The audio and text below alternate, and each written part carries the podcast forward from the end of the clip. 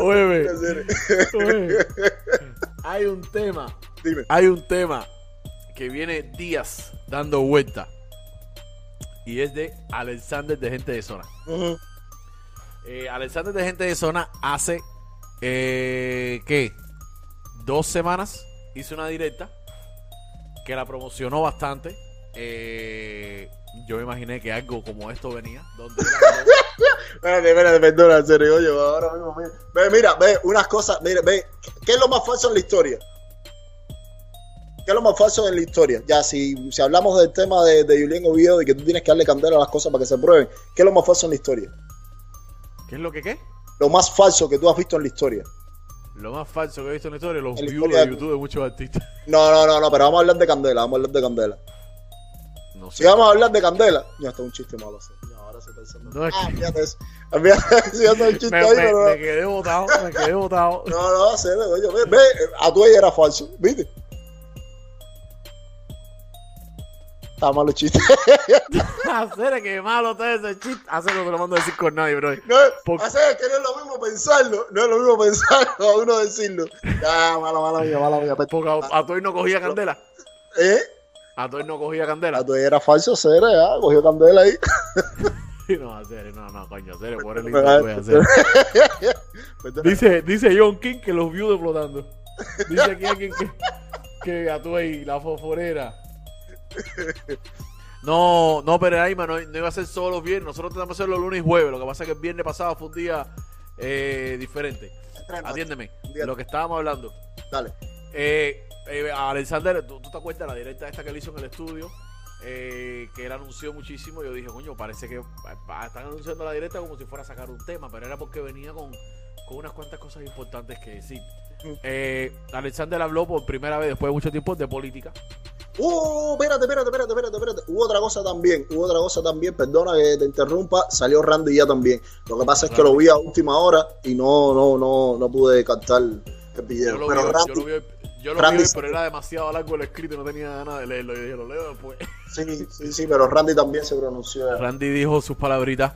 Eh, y Alexander, después de eso, eh, eh, hizo una entrevista también en YouTube y habló de, de este tema de Cuba que nunca había hablado y siempre y se le estaba exigiendo un poco a ellos, ya que en artistas cubanos son los principales de Cuba. Claro, Vamos a ver un pedacito de lo que dijo Alexander y podemos ir analizando por partes. dale. porque todo este tiempo que he estado aquí eh, eh, en, en cuarentena, eh, pensando, he sido atacado muchas veces por guardar silencio, he defendido la parte mía que ella de que, de que no, y, y me di cuenta de que yo estaba eh, equivocado en una parte, estaba equivocado, porque no era, no era hablar de política. A lo mejor es lo que me estaban pidiendo, y, el mensaje no me llegó como, como verdaderamente yo quería interiorizarlo, ¿sabes? Pero nada, yo simplemente me senté, me analicé yo, eh, vi paso por paso, y vuelvo y te repito, llegué a una conclusión, brother. Yo soy uno de los artistas más importantes de Cuba, y soy un artista que soy famoso por ese pueblo, entonces yo tengo que estar a favor de ese pueblo. Yo tengo que defender los derechos de ese pueblo. Yo quiero ver ese pueblo que no le falte la comida. Yo quiero ese pueblo que, que la policía no use de ellos. Yo quiero ese, pueblo que, que, que, tengan una atención médica correcta. ¿Me entiendes? Yo quiero, a ver, no que sea perfecto mi país, pero sí que mejoren 50 cosas que están ahí que se pueden mejorar. Entonces, de eso estoy hablando, de eso estoy, estoy pues, tomando asunto. Eso voy a tomar carta a partir de ahora. Eh, sin quitar lo que, lo que me puedan decir, lo que me puedan criticar, porque no me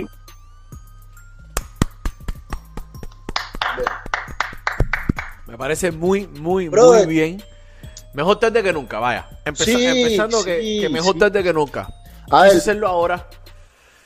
No, no todos tenemos la, la facilidad para, para decir las cosas en el momento que los demás quieren que la digamos. Pero lo importante es hacerlo. ¿Entiendes? Mira, yo, por ejemplo, yo, siempre desde que empecé mi canal, eh, mucha gente me decía, ¿por qué tú no pones cosas estas de lo que está pasando en Cuba? Y decía, no, mi canal va a ser de música nada más. Yo no, quiero poner en mi canal nada de político. Y al final me di cuenta, bro, de que mira, a mí en Cuba me sigue mucha gente en el canal mío, en el paquete. me ven mucho. Desde Cuba me escriben, oye, te viene el paquete, ay, son muchísimas. Yo dije, coño, eh, después me di cuenta de que, coño, de, debería ser un poco más consciente sobre estas cosas y si es algo que, está pasando, ¿por qué no decirlo? ¿Cuál va a ser el miedo? Por, por qué el miedo a, a decir algo que tenga que ver con, con los problemas que hay en Cuba? Entonces decidí, hace, hace un tiempo decidí empezar a hablar cosas de política. Es normal hacerlo, pero tenemos ese, ese tabú, tenemos esa, esa creencia de no, no vamos a decirlo por miedo, porque pensamos que todavía estamos viviendo en Cuba. Y no, y no, y no debe ser así. ¿Entiendes? Principalmente si estamos del lado acá. Eh, ya no podemos hacer nada. Yo vine de niño. Yo, si yo estuviera en Cuba ahora mismo, yo estuviera tirado para la calle. Como está eh, Michael Sobo, Alcántara y una pila gente, porque así me siento yo. Lo que pasa es que yo vine para acá de niño y no tuve esa opción, ¿entiendes? Me trajeron. No, no pude decidir si quedarme allá y hacer lo mío o venir para acá. Vine, vine de, de un poquitico más de 10 años. so. No, no, era, no, no era ese el mundo todavía para mí. Pero, pero qué bueno. Qué bueno para Alexander que, que habló ahora. Eh, Randy también habló hace poquito. Eh, me- eh, yo siempre he sido de ese Después que me empecé a dar cuenta de las cosas, me, he sido de ese criterio de que si ellos son del pueblo, el pueblo de Cuba los puso donde ellos están, que ellos deberían defender al pueblo. Exactamente como dijo Alexander. Eh, sí, muchas personas, ya lo vi ahora mismo en, los comentarios aquí. Ahora fue que te diste cuenta. Quizás él siempre lo supo, pero Alexander es un tipo que sabemos que no cuenta su vida, trata de mantenerse siempre en su carrera, su carrera. Pero mira, hasta el otro día, ese, hasta hace dos semanas, él se estaba manteniendo solamente enfocado en su carrera. Más sin embargo, hace como 7, 8 meses, cuando se hizo la recolecta en Miami, que organizó Otaola para mandar para Cuba la ayuda, gente de zona mandó dos camionetas llenas de ayuda. O sea, que están conscientes de las cosas que están pasando. Simplemente que eh, quizás no, no estaban preparados para decirlo.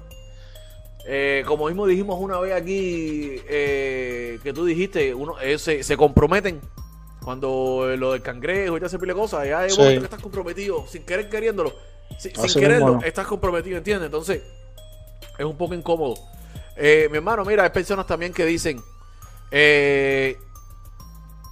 ellos lo están diciendo para, ellos lo están haciendo porque decayeron y lo están haciendo por el disco nuevo. Vamos a poner que sí, vamos a poner que lo están haciendo por conveniencia. Al final están ayudando a la causa. Porque que, no sé, los fanáticos, los que hacen lo que dice el artista, los que dicen, eh, los artistas son artistas. Señores, ok, le voy a dar mi opinión personal. Los artistas son seres humanos, los artistas son cubanos. Y los artistas están ahí por los cubanos, que son casualmente los mismos cubanos que están pasando trabajo. ¿Entiendes? Entonces los artistas sí son artistas, pero también son personas que tienen familia pasando trabajo, que tienen a su pueblo pasando trabajo. ¿Entiendes? A ver, eh, te voy a, te voy a mi opinión acerca de esto y bueno, ya tú lo sabes ya, yo lo he dicho en otros programas anteriores con respecto a, a las posiciones políticas de los artistas.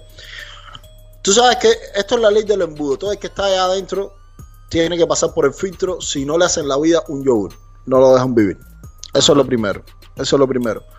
Segundo, desde el punto en que ellos ya logran hacer, entender, o sea, desde que ellos ya logran hablar, tampoco lo vamos a criticar.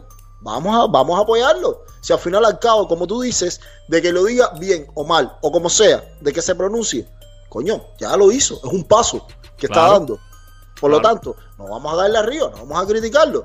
Ya el tipo ya se dio cuenta, no importa, se dio cuenta tarde, como muchas personas dicen, no, que ahora no vale, que esto, oye, siempre vale, siempre vale. Porque uno menos, uno menos que tienen esta gente a favor. Claro, exactamente. ¿Ya me entiendes? Y, Entonces, no, y no es uno menos, muchísimos más, porque ellos arrastran una pila de gente. Exacto, no, decir, no, no, no, pero bueno, te digo, te digo, los que estaban dentro de la cúpula de ellos, donde, donde ellos supuestamente lo tenían como punta de lanza donde para se, mostrarle se al mundo. protegidos. Exacto, donde lo tenían como punta de lanza para mostrarle al mundo de que los artistas cubanos están a favor de, de la dictadura. No es así, no es así, todo es poco a poco. Aquí la historia de todo esto es tú coger y hacer que ellos poco a poco reflexionen. No caerle arriba, no ponerle el dedo, porque hacen como los gatos, se arrinconan. ¿ya? Claro.